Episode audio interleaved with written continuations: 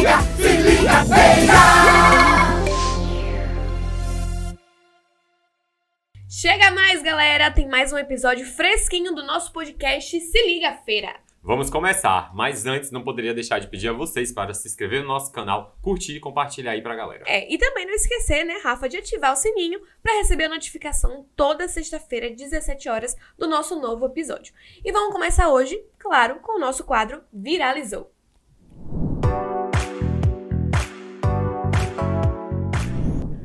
Começamos com a matéria que saiu no Municípios em Foco sobre o primeiro caso da varíola dos macacos aqui em nossa cidade. É uma notícia que deixa a gente triste, né? Porque a gente nem saiu ainda da pandemia do coronavírus e mais uma doença pra gente estar em alerta e, claro, continuar se cuidando, né, Rafa? Com certeza. E ao teu conhecimento do caso, a nossa equipe de saúde foi notificada, né? Fez toda a investigação do caso, tomou todas as medidas de precauções possíveis contra o vírus. Então fica ligadinho aí, toma o maior cuidado. E em breve vamos ter mais atualizações sobre esse caso. Sim, sim. Ainda hoje a gente vai falar sobre a varíola dos macacos, mas vamos continuar com o Viralizou, agora com a matéria que saiu no Acorda Cidade sobre a história do professor Jorge, fundador do Colégio Gênesis. Sim, sim. E ele conta que foi na oficina do seu pai que despertou o interesse dele por física, né? E começar a lecionar, fazer essas pesquisas, se aprofundar ainda mais. Tá bem bacana essa matéria aí, quem puder dar uma olhadinha, tá, tá legal.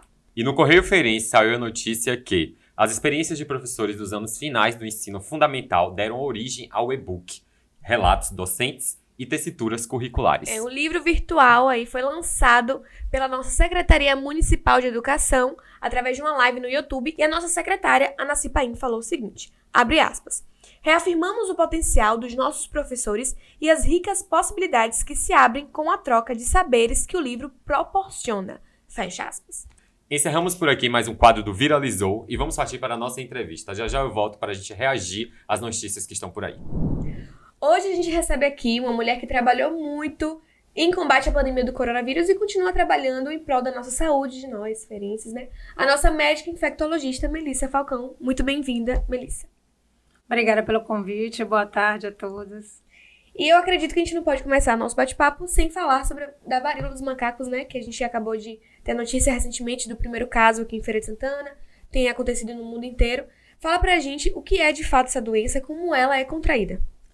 A varíola dos macacos é uma zoonose viral. É uma doença causada por um vírus que é transmitido através dos animais. Uhum. E leva esse nome do macaco, mas a gente tem que desmistificar, né? Essa questão do macaco. O macaco não tem nada a ver com isso. Não, os macacos são tão vítimas como nós.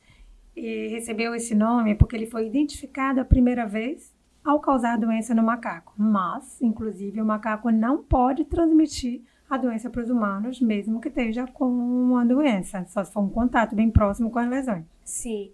É, quais são os sinais que a gente pode observar que defina realmente ó, um alerta que eu posso estar com a varíola dos macacos? Quais são os sinais que a gente pode observar? Essa é uma pergunta bem importante, porque a varíola está circulando no país inteiro. Nós temos que identificar quando pode ser varíola. Se aparecerem feridas no corpo, essa é a principal queixa, semelhante à, da catapora, mas muitas vezes maior, um pouco mais profunda, que acaba evoluindo com crostas. E pode estar associada com febre, pode estar associada com dor de cabeça. E sintomas novos que têm aparecido, que não tinha sido relatado antes, é edema na região do pênis, sangramento na parte anal e dor anal. Então, são, se tiver qualquer desses sintomas, as lesões podem ser localizadas ou podem ser disseminadas. Procure a unidade de saúde mais próxima para que seja feita a realização de um teste para saber se se trata ou não da varíola do macaco. É, e como você falou, né? Procurar a unidade de saúde. Se alguém observar esse sintoma e procurar a unidade de saúde e fizer os exames e detectar de fato, estou com a varíola dos macacos, quais são é, é, os tratamentos? O que é que é feito para combater e acabar com isso? assim? É, o ponto mais importante é ser feita a suspeita. Toda a rede municipal já foi capacitada para fazer a identificação e a coleta dos exames. E, a partir do momento que é feita a suspeita de ser varíola do macaco, é necessário fazer um isolamento. O isolamento é mais prolongado do que o pelo Covid, é uma média de 21 dias após o início dos sintomas.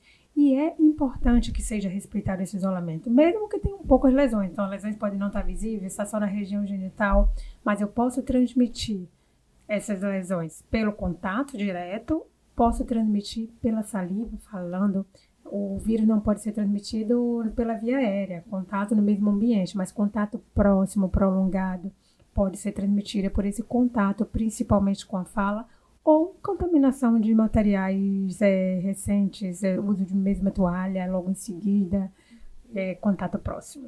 Sim. É, e, e, doutora, como é que a gente pode prevenir? A gente falou né, dos sintomas, como é contraída. Como é que a gente previne essa doença? Cerca de 95% dos casos relatados de varíola do macaco no mundo foram causados por, foram transmitidas por relação sexual principalmente homens, quem tem sexos com homens, por estar mais disseminado nessa, nessa população. Mas qualquer pessoa pode pegar. Temos relatos em mulheres, temos relatos em grávidas, em crianças pequenas. Então, não é a opção sexual que vai definir se se adquire ou não a varíola do macaco. Não devemos estigmatizar a doença, não é uma doença exclusiva de um grupo, pode adquirir qualquer pessoa com esse contato íntimo. Qualquer pessoa está sujeita a pegar ou não essa doença, né? Doutora, a gente chegou agora no momento do nosso quadro Fala Povo, que é onde a população manda sua pergunta, tira sua dúvida. Tenho aqui duas perguntas para você responder, quanto médica aí que está é, atualizada em relação à, à varíola. A primeira pergunta é da Maria Andressa, ela pergunta, ela gostaria de saber, na verdade, sobre o índice de mortalidade dessa nova varíola. O índice da mortalidade de varíola é muito baixo, muito mais baixo do que a varíola já conhecida anteriormente. A varíola é conhecida pelos mais velhos, foi erradicada do país em 1975, então já tem muitos anos. Então, desde esse período que não temos mais vacinas para varíola, mas as pessoas aí com mais de 50 anos, as pessoas que tomaram a vacina da varíola, mesmo na infância, tem um certo grau de proteção para essa doença. Então, mortalidade baixa, aí uma média de 3%, menor do que a Covid e menor do que a varíola. Interessante. A Carol Alves perguntou: pela quantidade de casos é que está em feira, né, no, no, país inteiro, no mundo inteiro, a varíola dos macacos pode, ela tem a possibilidade de virar também uma pandemia como aconteceu com o Covid? É, já foi decretada pela Organização Mundial de Saúde emergência internacional relacionada aos casos pela disseminação que tem tido, não tanto em números, mas a rapidez com que tem atingido todos os locais. Aqui no Brasil, só temos cinco estados que ainda não tem caso confirmado, três deles na região norte, dois no nordeste, mas em quase todos os estados do país temos casos confirmados. Então, temos uma, uma, uma situação bem preocupante não com o grau de preocupação do Covid, mas que é real, está no nosso meio e que precisa ser prevenida. Para ajudar isso a acontecer, é, dou uma dica aqui, principalmente aos nossos jovens, essa doença tem acometido mais é, pessoas jovens, sexualmente ativas, e a principal maneira de proteger nesse momento é reduzir o número de parceiros sexuais. Não estou dizendo para ter abstinência sexual ou para não, não, não ter relação, mas mesmo com o uso do preservativo pode ser adquirida varíola do macaco, pode ter lesão fora da região protegida pelo preservativo. Então, reduzir nesse momento é uma maneira grande de proteção individual para você e para os parceiros. Então fica aí, né, um alerta, né, da médica que entende da situação, gente. Vamos seguir, né, essas regras aí de prevenção, é, se cuidar e se sentir alguma coisa, algum dos sintomas que ela falou, procurar alguma unidade de saúde que o pessoal, nossa equipe de saúde vai estar tá preparada para cuidar de você e fazer com que essa doença não se espalhe, né, né, Melissa? E eu gostaria de te agradecer por estar aqui com a gente, aceitar nosso convite, esclarecer mais uma vez, né? E por, pelo seu trabalho em prol da nossa saúde. E quem sabe você voltar aqui pra gente falar de coisa boa, não falar mais de uma doença, de mais uma pandemia, mas sim de coisas boas. Te agradeço muito pelo, pela sua participação aqui com a gente. Sim, teremos outras oportunidades e esse momento foi muito bom para poder esclarecer a população do que é a doença e mostrar que não há motivo para pânico nesse momento, só de atenção. Então, tentar identificar precocemente os casos que aparecerem, fazer o isolamento correto para que não tenhamos uma repercussão grande na cidade relacionada a esse vírus. Muito obrigada. Tô de volta, galera, e agora para seguir com o nosso quadro React de Milhões. Cadê a galera do TikTok aí? Cadê a galera do TikTok? Tem um coreano que tá bombando nas dancinhas lá no TikTok. A gente vai assistir um dos vídeos, Rafa. Eu vou te mostrar um dos Vamos lá, vamos lá. Bebê, Eu adoro, ela adoro vem essa música. sambando e vem jogando de ladinho. Ah, Olha o sambinha. Ela vem sambando e vem jogando de ladinho. Ele dança melhor do que eu, viu, amor? Muito melhor do que eu. O, o sambinha é bem. E ainda é assim, samba do pole. Oh, o coraçãozinho. Adorei. Muito bom, velho. Muito bom, muito bom. Ele simplesmente faz a junção do pagodão baiano com as coreas do TikTok. Sim, gente, muito bom, muito bom, muito bom. E agora vamos ver um vídeo que traz relatos sobre os nossos direitos. Procon tá on. Ninguém gosta de perder tempo, ainda mais em fila Não, de banco, né? Ninguém merece. Por isso que a lei tá aí, pra tornar essa espera menor. Como no caso da lei dos 15 minutos, que a galera ainda tem dúvida e não sabe como Eu funciona. Bora existência, ver como faz pra exigir esse direito? Fico 30 minutos e já tô passando mal. Em feira, o limite máximo de espera na fila do banco é de 15 minutos para serviços nos caixas e 25 E minutos para demais serviços. fio. Horas. Mas Uma isso tarde só vale possível. depois que pegar a senha de atendimento, tá? Ah, Esperando a fila para entrar no banco não conta. Já estava esquecendo, sua senha precisa ser autenticada com o horário de início do atendimento. Chocado. Caso isso não aconteça, peça para a pessoa que te atendeu assinar e colocar o horário na sua senha. Assim, você disso, poderá né? comprovar que horas você foi atendido. E como toda regra tem as suas exceções, Claro. aqui não seria diferente. Véspera de feriado e dia posterior, ou dia de pagamento de servidores e tributos, são exceções. Quem se sentir lesado pode fazer uma denúncia no Procon, mas não se esqueça conta. de guardar a senha de atendimento, viu?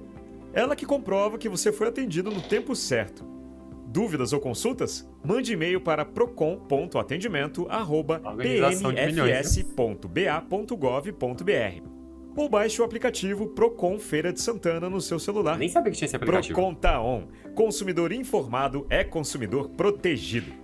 Prefeitura de Adorei, Feira. Governo da gente. Tem coisa aí que eu mesma não sabia. Não sabia nem da lei, não sabia que tinha o horário na ficha que você pega, que é, é dali que conta, né? Sim, Então, não sabia de nenhum conhecimento sobre tudo agora. Então é muito bom acompanhar a gente aqui, viu, pra saber, porque a gente não sabe mais. então fica aí. Qualquer dúvida, manda um e-mail pra Compartilha galera. pra galera o vídeo aí, viu, pra essa informação rodar. É verdade. E pra gente encerrar o nosso quadro React de Milhões, vamos assistir a um vídeo da nossa atleta, a nossa atleta Raíssa Leal. Vamos ver.